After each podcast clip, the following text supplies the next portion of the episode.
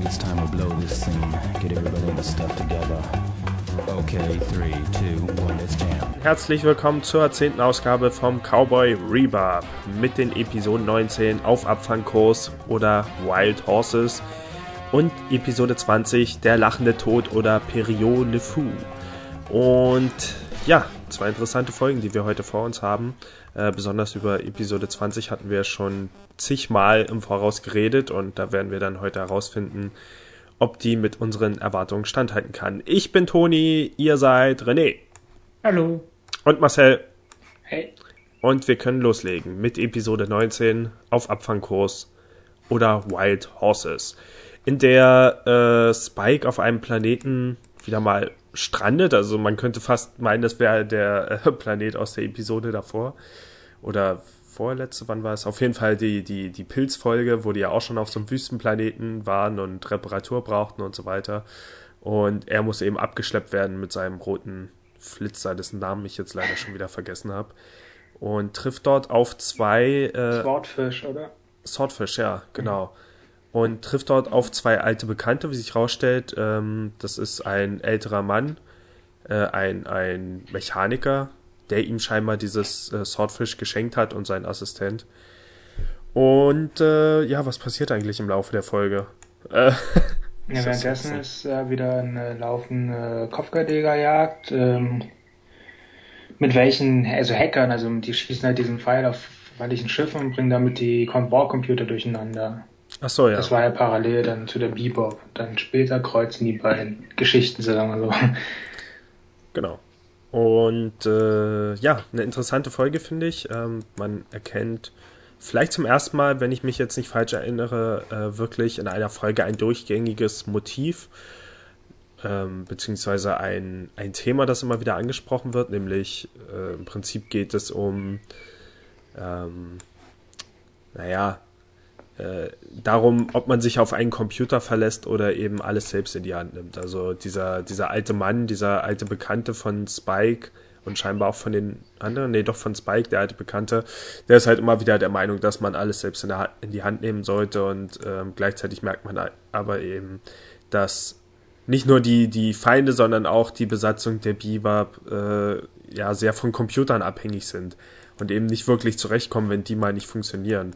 Und wenn man dann wieder im Hinterkopf behält, dass es ja so Ende der 90er war und dann kann man das schon ganz interessant in Kontext setzen. Was haltet ihr von Episode 19 auf Abfangkurs?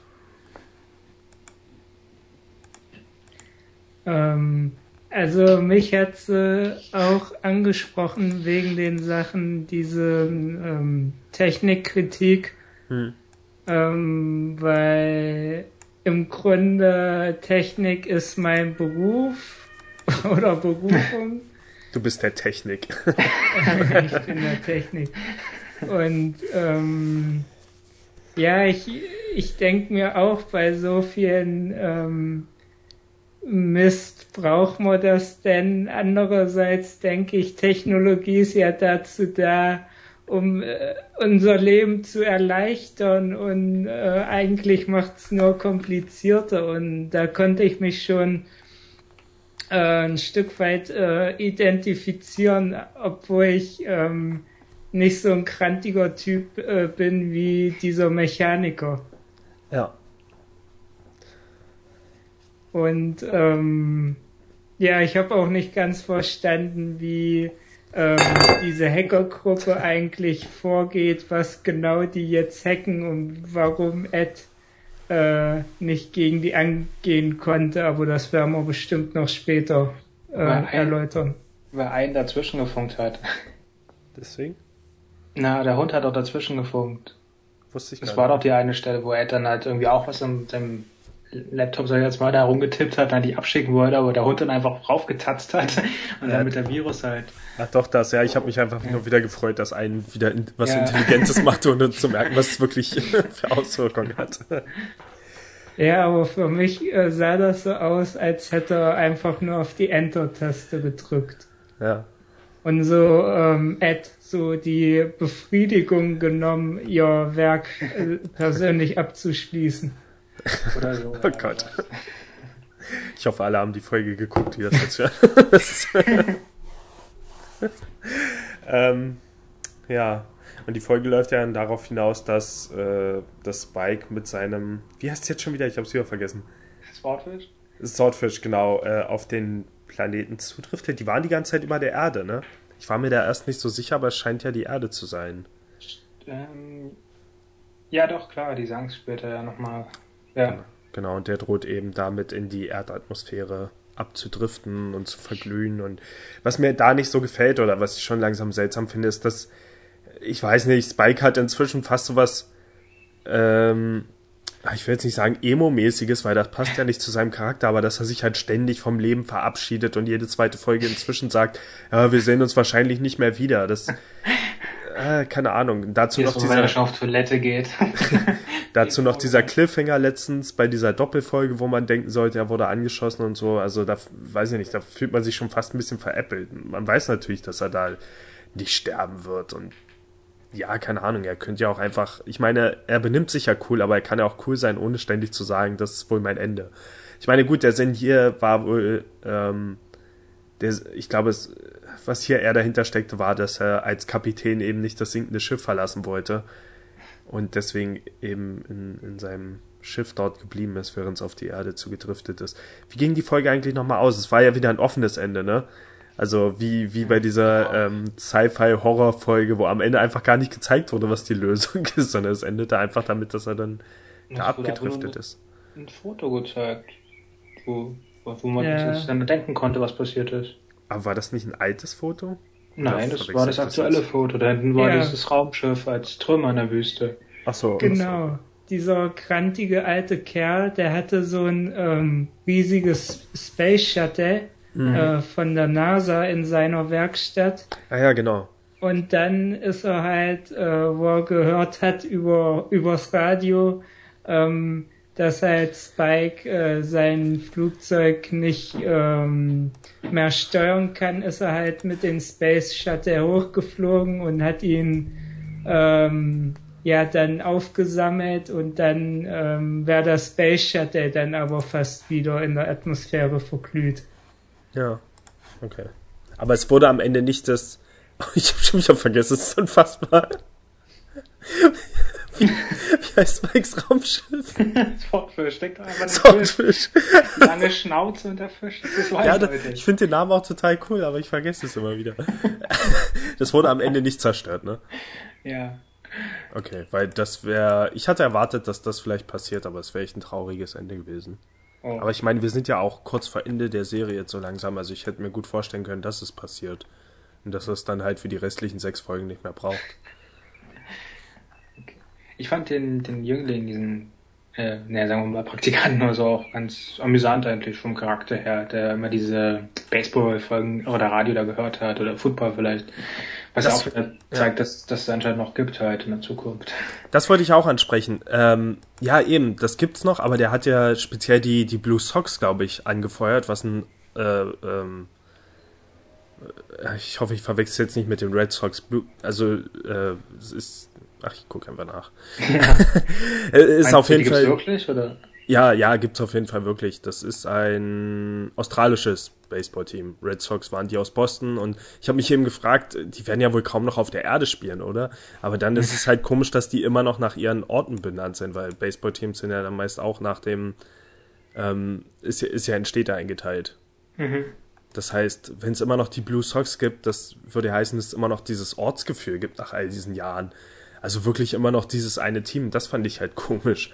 Das, das wäre jetzt sinnvoller gewesen, wenn er, weiß ich nicht, alte Übertragungen oder so angehört hätte. Aber es, weiß ich nicht, der ist auf der Erde, hat diesen Empfänger und scheinbar wird dort auf der Erde dann immer noch Baseball gespielt oder keine Ahnung. Das oder wurden die Orte einfach eins zu eins übernommen und es, gibt jetzt immer noch irgendwo ein Sydney, wo immer noch das gleiche Baseballteam von Sydney spielt? Ich meine, ein FC Bayern München hat auch nicht viel mit Bayern München zu tun oder da spielen nicht viele Leute, die aus Bayern München kommen oder da geboren sind. Also von daher kann das schon so sein, dass die irgendwie so eine Tradition haben, obwohl sie jetzt eigentlich ganz woanders stattfinden. Das die einfach gespart haben, Trikots neu zu, neu zu machen. Das stimmt, bloß ich habe gerade bei amerikanischen Sportarten immer noch mal besonders das Gefühl, dass äh, immer stark an dem, an dem, ähm, ah, wie nennt man das so, Ortspatriotismus sozusagen hängt, welch, äh, welchem, welches Team man anfeuert. Also wenn man äh, aus New York kommt, dann ist man auf jeden Fall Fan von diesem Football- oder Baseball-Team und wenn man halt aus, keine Ahnung, dann Boston kommt, dann muss man auf jeden Fall dieses Team anfeuern. Egal, ob es jetzt eben Baseball oder Football ist und deswegen kam es mir eben so komisch vor. Aber ja, keine Ahnung. Es könnte ja alles möglich heißen. Ich finde es so komisch, dass halt diese Wahl getroffen wurde, aber vielleicht sollte das auch einfach heißen, dass die in Australien sind. Ich meine, es könnte ja sein, es könnte ja irgendwo im Outback gewesen sein. Ich weiß nicht, ob mhm. dort ein Ort festgelegt wurde, aber es würde. Ja, warum nicht? Andererseits das Space Shuttle, das wäre dann eher wieder. Ich glaube jetzt nicht, dass Australien ein eigenes Space Shuttle Programm hat, oder? Es müsste ja dann doch eher wieder Texas, Houston sein oder sowas. Ja, er hat es einfach hergekriegt, keine Ahnung. Ja. Hm, keine Ahnung. Ist auf jeden Fall interessant, finde ich. Äh, falls man daraus wieder also falls das ein Hinweis auf den Zustand der Welt sein soll, vielleicht ist es auch einfach nur, ja, ein japanischer Autor hat irgendein Team gewählt, das ihm was gesagt hat. Oder dachte vielleicht sogar, es gibt nur die Red Sox und hat dann gesagt, haha, wir machen die Blue Sox draus. genau. ähm, ja. Ja, fand ich aber auch ganz amüsant, auch das Verhältnis zwischen dem, den beiden. Ja. Der war noch Jungfrau. Oh, die, die Blue Sox gibt's erst seit 2009. Es gab tatsächlich zur Zeit von Cowboy Bebop kein Blue Sox. Also haben die vielleicht wirklich nur die Red Sox genommen und dachten sich, wir machen irgendwie was, eine Sci-Fi-Version davon. Blue Sox. Okay, interessant. Hm. Ja. Was gibt's noch zu sagen? Haben die anderen Figuren eigentlich eine größere Rolle gespielt? Eigentlich nicht wirklich, oder? Die waren ja, nur halt das ja mit den Verfolgen da. Ja. Ähm, hm. Ja, was, was gibt's noch zu sagen zur Episode? Die war nicht so ernst. Die, ja, die Vergangenheit. Also es war halt schön zu sehen, wo er halt, wo Spike ins Schiff hat und es war ja, es sah irgendwie auf den Bildern irgendwie auch so, so aus, als sei dieses Swordfish irgendwie so, ein, so eine Art Rennen, so, so ein Rennschiff gewesen. Also, wie nennt man sowas? So ein Gleiter, halt so ein Renngleiter. Hm. So Formel 1 mäßig so halt. Weil, glaube ich, war eine Ziffer drauf oder so, als der alte Knacker das bedient hat. Eigentlich ist ja das Äquivalent zu äh, so typischen ähm, so die die die Autoversion davon. Also m, zum Beispiel keine Ahnung bei bei äh, Straßenrennfilmen oder so sagen wir jetzt, wo äh, die ganze Zeit super neue Flitzer fahren, aber das Auto, das dann richtig reinhaut, ist das, was der Vater mit seinem Sohn zusammenbaut, was dann immer irgend so ein Oldtimer ist, der aber halt noch einen viel krasseren Motor hat als die modernen Autos und dann einfach mal viel schneller ist als alle anderen. Und hier ist ja im Prinzip das Äquivalent mit diesen Flugleitern und dann eben diesem tatsächlichen alten Space Shuttle, das es einfach noch drauf hat. Ja. Was habe ich dazu zu sagen? Ich war nur froh, dass die Folge nicht so ernst war, wie ich es befürchtet hatte, weil wir letztes Mal gesagt haben, es hat irgendwas mit Spikes Vergangenheit zu tun, aber mhm. äh, ja, die Vergangenheit war einfach nur, dass die diesen Händler schon kennen und ja, wie sich dann eben noch rausgestellt hat, dass er die Swordfish von dem bekommen hat. Was cool war, dass darauf noch darauf eingegangen wurde, aber ansonsten war es jetzt keine ernst, besonders ernste Folge. Hm. Gut, mehr habe ich zu der Folge, glaube ich, nicht zu sagen. Wenn ihr nichts weiter habt, können wir in die Pause gehen. Was noch lustig war, war ähm, ganz erst zum Schluss, wo die dann. Hm? Oh, okay. Was? äh, nee, was ich, ich glaube, ich wieder eine Verzögerung, verdammt. Achso, echt? Ja. Ja. Leichte Stocken und Verzögerung. Ähm. Okay, ich höre euch noch alle deutlich, also fällt es vielleicht nicht auf. Okay. Ähm, okay, doch. das ist die Verzögerung. ja, erzähl einfach. Die, die Stelle dann, wo äh, mit Spike und Federn diesen, ja, diesen Truck hinter, also den Truck mit dem Pinguin ankriegen wollten, weil das ja das Markenzeichen war von den Hackern. Da wo dann zwei waren und dann einfach die Logik dann dahinter steckt, einfach mal drauf losschießen, der ab, der abhaut ist der Schuldige und dann hauen beide ab, damit haben sie nicht gerechnet. Achso, ja. Stimmt überhaupt, das Teamwork in der Folge war wieder ganz cool. Aha. Ja. Gut. Noch was zur Episode 19? Ja, aber habt ihr jetzt endlich den Plan begriffen, wie sie diese Hacker schnappen wollten? Ach so. Irgendwann ist dann doch Spike dann auch ähm, dazu gekommen mit seinem Swordfish. Mhm. Hm. Und da haben sie irgendwas eingebaut oder abgeschaltet oder ich weiß gar nicht ja, mehr was. Ja, der hat nur so ein Funkradio dabei, ja, womit er navigiert werden sollte. Oh Gott, ich erinnere mich ja gar nichts. hm. hm. Ich erinnere mich nur, dass der eine Plan Und war, einfach draufballern. Ja, also er muss halt aufpassen, dass er nicht erwischt wird von diesem Kabel. Da sollte seine Instrumente schnellstmöglich abschalten und dann halt mit diesem Funkradio, keine Ahnung wie das hieß. Also er hat ja da kurzzeitig auch darüber die Funkwellen da von diesem Footballspiel oder Baseballspiel empfangen. Und darüber dann navigiert werden. Also, dass er halt sich nicht mehr auf die Instrumente verlassen muss. Aber so wirklich den Plan habe ich auch nicht verstanden. Es war doch wieder ärgerlich, als dann zum Schluss, ähm, die haben sich irgendwie dann selber getroffen, diese Hacker da mit ihren Truck. Und die sind dann kurzerhand einfach explodiert. Also, weg. Das, das Lösegeld somit auch. Also. Naja. Ähm, stimmt, das fand ich noch cool. Ähm, also deswegen war das so the thematisch eben auch so cool, weil weil es eben dieses äh, Altes gegen Neues und, und Computer gesteuert gegen manuell und so weiter und dann dieser tolle Wendepunkt, wo äh, Spike dann eben wirklich auf die Maschinen verzichtet hat und sich auf die, die Scheibe vorne einfach diese, äh, wie nennt man die beim Flugzeug, diese, diese Ziellinien sozusagen, mit denen man ja das Flugzeug navigiert und gerade hält und so weiter, einfach äh, vorne an die Scheibe rangemalt hat und damit dann eben ja sein, sein Ach, Swordfish ja. geflogen hat. Das fand ich war noch ein cooler Moment. Jo. Gut. Dann lasst uns in die Pause gehen und wir sind gleich zurück mit der viel wichtigeren Folge. Episode 2.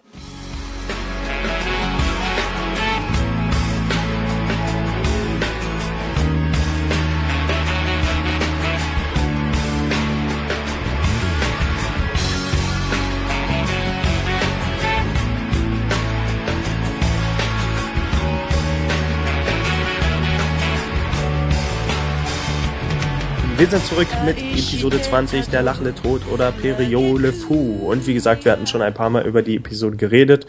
Ähm, mir war sie eben damals schon besonders herausgestocht bei Cowboy Bebop, weil sie eben stark anders aussieht. Und ähm, ja, wir hatten uns ja schon vorher gefragt, wie sehr das immer noch herausstechen wird. Jetzt weiß ich nicht, zehn Jahre vielleicht, nachdem wir es das erste Mal gesehen haben. Und man muss schon sagen, es fällt natürlich stark auf. Also ich hätte nicht gedacht, dass dieser Unterschied so stark ist. Es ist sehr viel äh, mit Computertechnik gemacht und es ist einfach, die, die Farbgebung ist ganz anders. Die Charaktere sind sogar teilweise etwas anders, anders gezeichnet, was mir äh, gar nicht immer gefallen hat. Also ich finde, gerade die drei, vier, ich weiß gar nicht mehr, bei irgendeinem Charakter fand ich etwas hässlich in der Episode. Ich glaube, es war sogar Faye. Irgendwie war die ein bisschen komisch gezeichnet im Gesicht, ich weiß auch nicht. Aber ansonsten sieht die Folge natürlich echt gut aus. Also äh, sticht schon stark heraus und ähm, ich weiß auch nicht, äh, in der Vorschau zur Episode danach, die sah dann auch schon etwas farbenfroher aus. Also die schien nicht ganz so zu dem alten zurückzugehen, aber ich frage mich trotzdem immer noch, warum diese eine Folge jetzt so heraussticht. Also ob das einen besonderen Grund hat, weil es ist ja trotzdem, wäre es jetzt eine Doppelfolge, hätte ich wieder gesagt, okay, das war vielleicht ein separater Film, der irgendwie einzeln veröffentlicht wurde. Aber dass eben wirklich nur so eine 20 Minuten Episode ist, kann ich mir das eigentlich nicht vorstellen.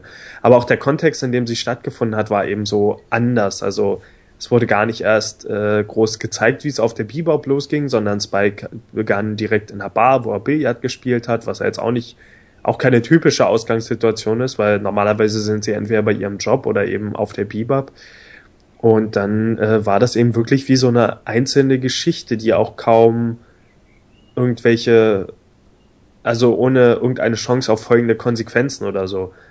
Das war einfach wirklich abgeschlossen und das fand ich ja, es war schon etwas ungewöhnlich, aber äh, ich mag die Folge immer noch. Ich würde sogar sagen, ähm, jetzt abgesehen von vielen lustigen Folgen, aber von den ernsten Folgen würde ich immer noch sagen, ist es mein Favorit.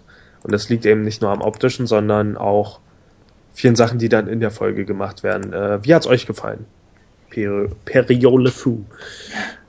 Hm, ich fand jetzt nicht so herausstechend mehr, keine Ahnung. Hm. Ähm, halt hauptsächlich natürlich haben die halt als Szenarios durchweg halt wirklich entweder äh, war es halt nachts in irgendwelchen dunklen Gassen, wo halt mehr durch die Scheinwerfer und alles betont wurde oder die Rückblicke mit diesen über, überstrahlten Zimmern da, diesen äh, Forschungscharakter da ja. äh, und ein bisschen zum Freizeitpark, klar, also es sind halt wirklich nur solche Szenarios gewählt, damit das durchweg halt wirklich anders wirkt, aber von den Zeichnungen her fand ich gut, er war, also dieser, dieser Typ, um den es halt ging, ist schon etwas auffällig, immer ziemlich äh, detailliert irgendwie dargestellt oder gezeichnet worden, vom Gesicht her oder so, so es kam so rüber.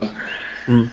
Aber auch so die, die, die Schatten in den Szenen und wie mhm. schnell sich alles bewegt hat, das ist dir doch bestimmt auch aufgefallen, oder? Also schon, wenn zum Beispiel auf diese, die, die Beamten da geschossen wurde, die, die Art, wie das Blut da rauskam und so weiter, ist jetzt auch nichts, was man sonst so gesehen hätte. Also es war eben alles stark stilisiert und alles sehr, sehr beweglich. Also viele einzelne Frames, die da auch immer animiert wurden, scheinbar.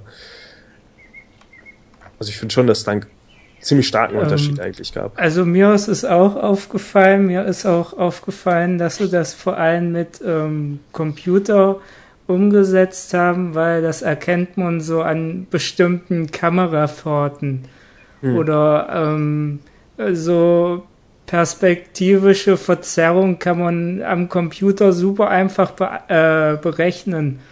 Und ja. ähm, von den Formen her ähm, äh, wirkt die Serie auch dadurch irgendwie so moderner.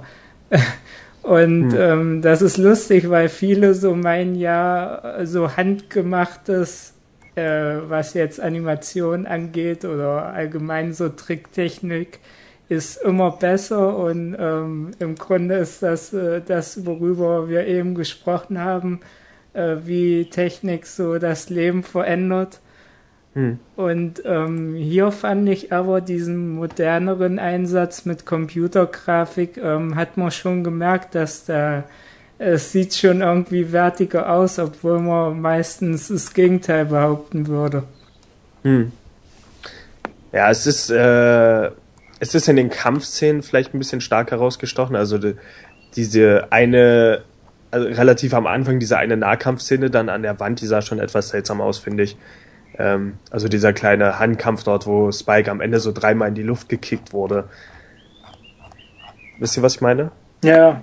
Wo die eben auch so direkt halt so seitlich an der Wand standen und das sah eben alles so ein bisschen, es sah eigentlich fast aus, als wäre es im Film halt so extra dargestellt. Also jetzt beim, bei einer gezeichneten Serie kann ich mir eben nicht vorstellen, warum das so komisch zweidimensional vor dieser Wand gezeigt wurde. Es erinnert mich halt so an Sachen, äh, ich weiß nicht mehr, wir hatten, ich weiß nicht mehr in welchem Kontext, aber wir hatten bei irgendeinem früheren Podcast mal darüber geredet, diese eine Szene Matrix Reloaded zum Beispiel, wo Neo gegen diese vielen Smiths kämpft und mir das halt damals beim ersten Mal gucken niemals aufgefallen ist, aber wenn man es inzwischen guckt, halt merkt, dass er immer computeranimierter wird, je weiter diese Kampfszene läuft. Und die dann halt auch so komische gummiartige Kicks in, in die Luft machen und so sah das ja halt auch so ein bisschen aus. Also das waren so Stellen, wo ich gesagt hätte, dass vielleicht ein bisschen zu sehr schon rausgestochen ist, diese die Computeranimation jetzt in dem Fall, obwohl es eben gar keine echten Schauspieler sind oder dann eben CGI Schauspieler keine Ahnung. Ich habe gerade mal nachgeguckt, Periole Fu ist auch der Name eines Films, beziehungsweise in Deutschland heißt er 11 Uhr nachts. Ähm, und es ist, ich weiß auch nicht, ich habe ich hab noch mal kurz über die Handlung geguckt, äh, irgendwie klingt so ein bisschen Romeo und Julia mäßig. Am Ende wird eine Frau erschossen und der Mann, die Hauptfigur, bindet sich eine Stange Dynamit an den Kopf und explodiert. Also ich habe jetzt Kopf. nicht, ja, ich habe jetzt nicht direkt äh, irgendeine Verbindung zu dieser Folge gefunden. Das ist ein französisch-italienischer Film. Ähm, Kam bestimmt wieder nach 2000 raus, der Film. nee, er ist ganz alt, äh, 1965. Ich habe eigentlich versucht herauszufinden, was dieses Periole Fou direkt heißt. Weiß ich, wenn man so so logisch versucht zu übersetzen, dann klingt es halt irgendwie so die Zeit des des des äh, Fools, also Dummkopf. Der, wie nennt man das so? Ähm, ah, man, Narre? ich komme gar nicht. Na, genau, die Zeit des Narren oder so, aber ich weiß nicht, ob es das heißt. Hm. Also übersetzt wird es auch nur 11 Uhr nachts, wenn ich es jetzt in den Übersetzer eingebe. Aber es klingt so die, die Narrenzeit oder Zeit des Narren. Fu, Fool. Ja, der, der Gegner hatte ja auch etwas Clownartiges an sich. Ja, genau. Ähm, hm. Wir haben noch gar nicht richtig angefangen äh, zu erläutern, worum es in der Folge eigentlich geht. Stimmt. Ähm, Spike äh, stolpert zu, äh, zufällig in so eine Art Hinrichtung hinein. Hm. Und äh, dieser Typ, ähm, von dem wir gerade geredet haben, ähm, das ist so ein fetter Typ, sieht ein bisschen aus wie der Pinguin aus Batman. Äh, hm. Nur halt viel Stimmt. massiver. Und ähm, so eine lange Nase. ja. Und ähm, er ist so ein bisschen merkwürdig drauf. Er ist so ein bisschen übermenschlich, er kann fliegen, er hat irgendwie ein Schutzschild. Und ähm, ja, er fühlt sich halt von Spike äh, bei seiner Arbeit gestört und jetzt will er Spike auch den Go ausmachen. Ja. Und ähm, es endet dann in so einem verlassenen Freizeitpark, wo es halt äh, einen epischen Kampf zwischen Spike und äh, diesen Narren, nenne ich ihn mal, äh, gibt. Ja. Ähm, die Sache bei dieser Folge ist, dass man äh, im Gegensatz zu vielen anderen Cowboy Bebop Folgen schon sehr, ähm, weiß ich nicht, sehr viel in seinen Kopf lassen muss oder ich weiß ich nicht, im, im Englischen würde man sagen, suspend your disbelief. Also es passieren halt einfach so viele Sachen, die normalerweise in diesem Universum nicht passieren würden. Das fängt eben an bei seinen Fähigkeiten, die teilweise halt, also einmal hat er halt diesen, diesen, diese Art Magnetschild oder was das ist, der eben Kugeln abhält, aber gleichzeitig kann er eben auch so viele verrückte Sachen, die, dieser komische Kerl, und scheinbar wurden ja Experimente mit ihm gemacht, deswegen weiß man da nie so direkt, was jetzt eigentlich Technik ist in seiner komischen dicken Jacke und was eben wirklich Fähigkeiten sind. Aber vor allem, wenn es dann eben um diesen Freizeitpark geht, also was, was da halt für Sachen passieren und dass der überhaupt diesen großen, funktionierenden Freizeitpark dort hat und so weiter, das weiß ich nicht, da, da darf man eben nicht viel Zeit damit verschwenden, daran zu zweifeln, wenn man die Folge genießen will.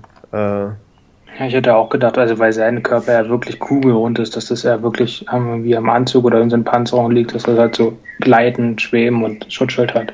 Hm. Ich finde es halt auch schade, dass sie es wieder nie richtig gezeigt und aufgeklärt haben, aber gut. Ah, ich weiß nicht, ich glaube, ich bin ganz froh, dass sie das nicht gemacht haben. Um, ja. Ich fand die, äh, die Rückblicke aber echt cool gemacht. Das hatte eben mal sowas, ja, man hat einfach der ganzen Folge angemerkt, dass das, ich, ich würde einfach mal vermuten, dass da ein einzelner Regisseur oder so da, dahinter stand, also irgendein äh, japanischer Künstler oder so, dem einfach mal eine Folge von Cowboy Bebop überlassen wurde und dem gesagt wurde, setz da mal deine eigene Vision für eine Folge um.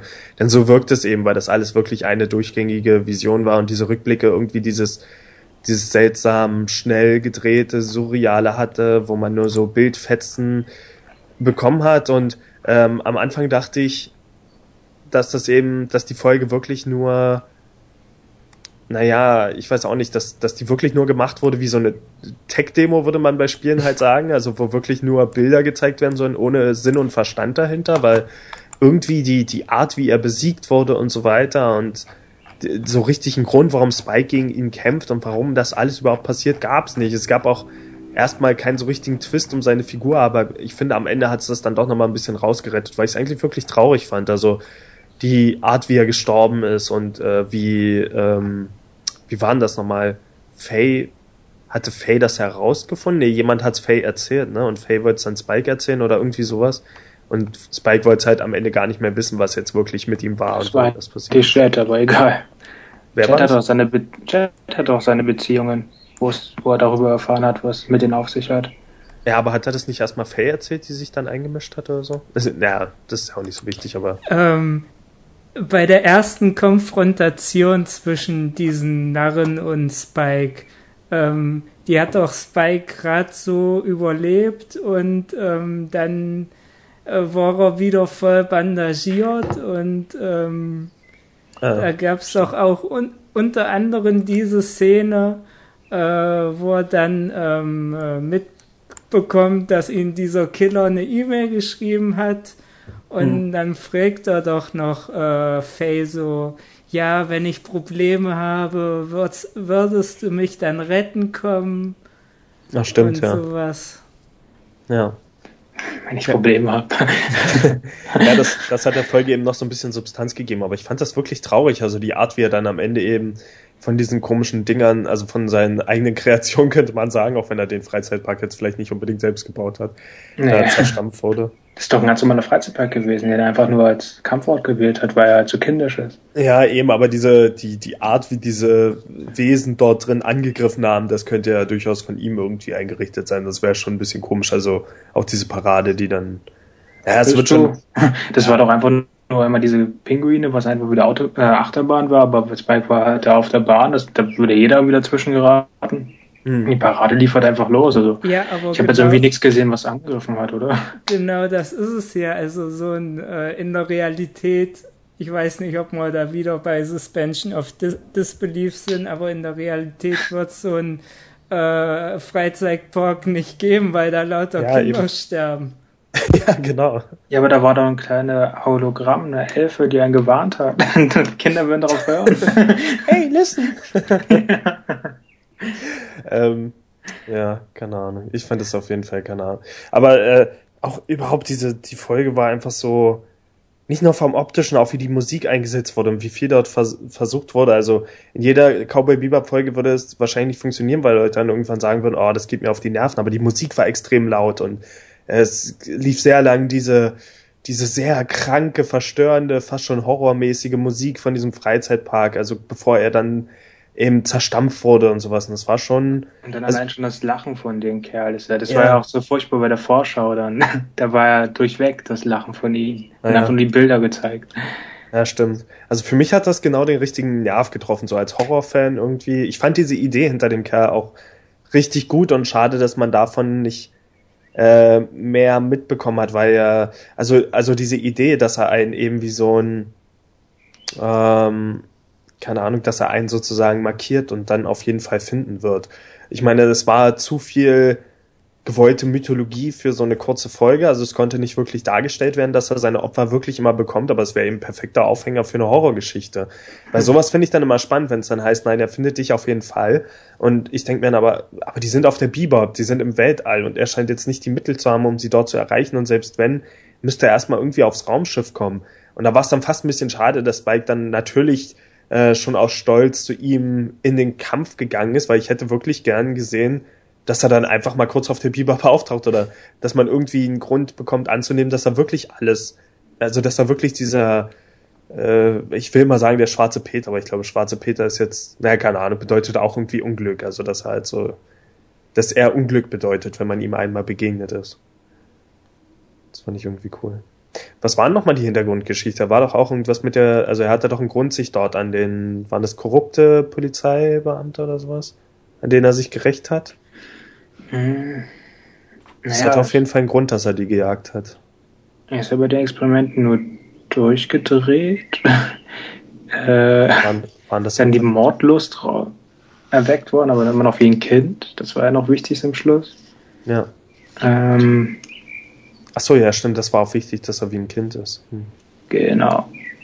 Aber der hatte, glaube ich, ganz bestimmte Personen gejagt. Ähm, die gehörten ja, glaube ich, alle zu diesem, dieser, wie heißt hier nicht, also das sonst was PD. Hm? Space PD. SP oder irgendwie so. Ja, ja, genau. Ja, ich habe so gedacht, die Leute, die die Experimente verantwortet haben. Hm. Okay. Und halt ja. die Leute, die ihn zufällig erwischt haben beim Töten wie Spike. Genau.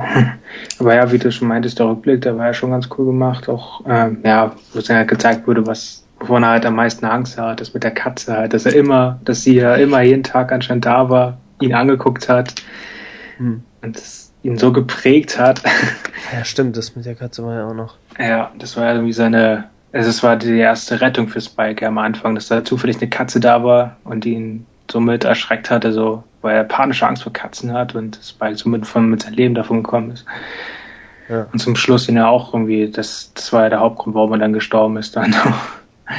Aber ja, die Katze hatte ja auch zwei verschiedene Augen wie Spike. Ja, stimmt. Stimmt. Da war doch am Ende auch wieder was mit Spikes Augen noch direkt, oder? Oder nicht noch? Ich glaube, das mit der Katze und so, also das War nicht direkt ganz, ganz am Ende der Folge nochmal irgendwie was, als er ihn angeguckt hat oder irgendwas mit Spikes Augen? Ja, also diese Überblende von Katze zu Spikes Augen, was, was weißt was du jetzt nicht. ähm, Stimmt, ja, ähm, der, der, der Killer schaut Spike in die Augen und ähm, verwechselt ihn mit einer Katze, weil ähm, Spike irgendwie genau. so Katzenaugen hat, hat sich Maybelline Mascara draufgeschmiert. ich glaube, das war nämlich der Punkt, weil normalerweise heißt ja, ja, Spikes Augen, die sind nur so ganz dezent unterschiedlich. Man kann es wirklich nur ganz von nahen sehen, aber er lag eben einen halben Kilometer weit weg. Und ja, was soll's. Vielleicht war es ja. auch in der Welt von Cowboy Bebop an der Stelle bessere Optik und deswegen hat er es gesehen. ähm, ist euch auch aufgefallen, dass am Anfang ja, also meinte der, dass er Anfang diese Bartszene und dass es ja eigentlich nur Zufall war, alles, dass er ihm begegnet ist. Das war schon alles ja äh, sehr zufällig zusammengewürfelt. Aber Spike hat ja also wirklich in den ersten zehn Minuten kein einziges Wort gesagt. Also es war ja kein einziger Dialog. Es war einfach nur Billard, dann die Begegnung, die Schießerei und kein Gespräch, kein Dialog. Erst als er dann da lag, hat er dir was gesagt. Also, ja. ja. Ähm,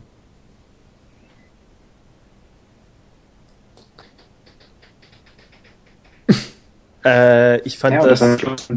Aufmuter. Ja, erzähl. Ja. Was ist damit?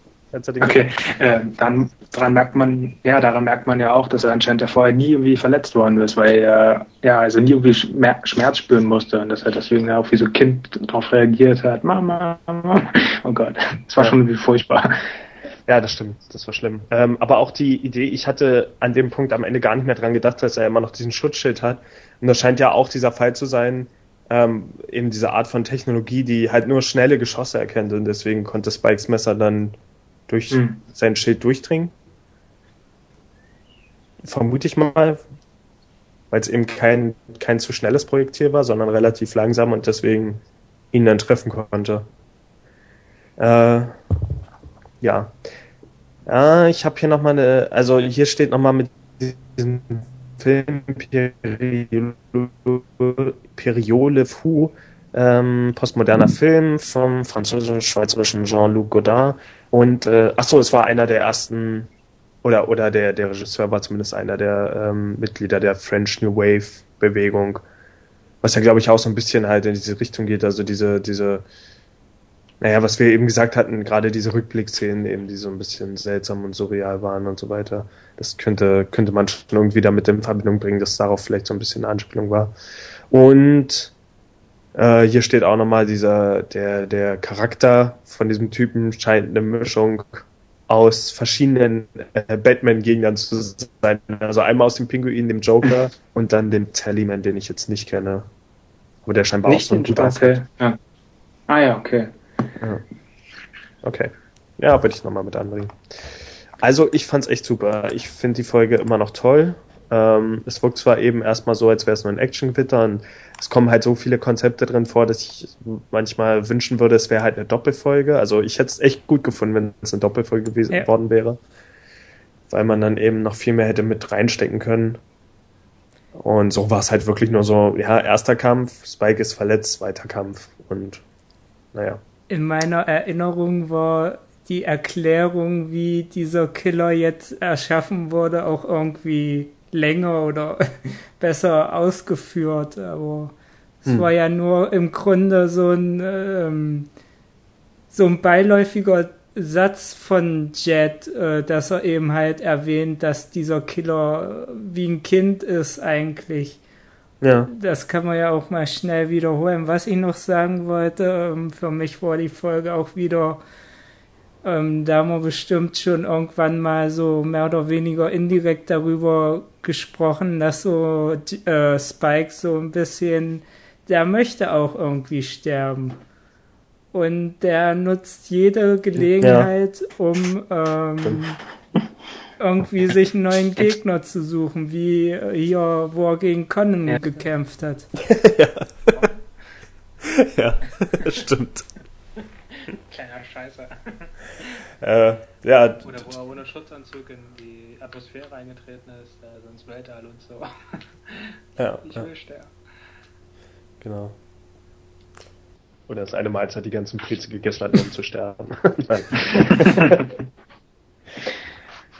ja, stimmt, das ist schon ein bisschen komisch. Mit den Hummer war bestimmt auch alles geplant in einer Folge, mit dem Absicht zu züchten. ja, eigentlich ist Spike in dem Moment gestorben und alles andere ist noch eine Nahtoderfahrung. ähm, ja. Gut. Ach ja, und äh, die, die ganzen Wesen in dem Freizeitpark sahen halt auch so ein bisschen aus wie Mischung von, von Disney-Charakteren. Ja. Also es ist so ein bisschen äh, Disney-mäßig. Klar, ja stimmt, die haben Goofy getötet noch. ja. Gut. Das äh, soll es dann, glaube ich, gewesen sein. Und äh, ja. Keine Ahnung, ich habe hier schon ich, ich entdecke hier nebenbei immer mehr Sachen, die man dazu lesen kann, aber ich will die jetzt natürlich nicht nebenbei lesen. Also, wenn ich da noch was Interessantes entdecke, können wir es nächste Episode nochmal ansprechen. Dann haben wir äh, irgendwas, irgendwas mit Jet wieder, oder? Jet und ein komisches, viel zu junges Mädchen. Ach ja, das, ja. und wie gesagt, ich fand optisch sah die Folge zumindest in der Vorschau auch schon ein bisschen abgegradet aus. Ähm, bin ich auch gespannt drauf, ob da jetzt.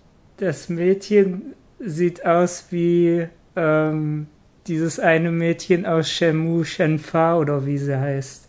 Die mit diesem Kopftuch? Ah ja, ja. stimmt, stimmt. Ja. Gucken wir es uns an. Beim nächsten Mal beim Cowboy Rebop. Dankeschön und tschüss. Ciao. Ciao.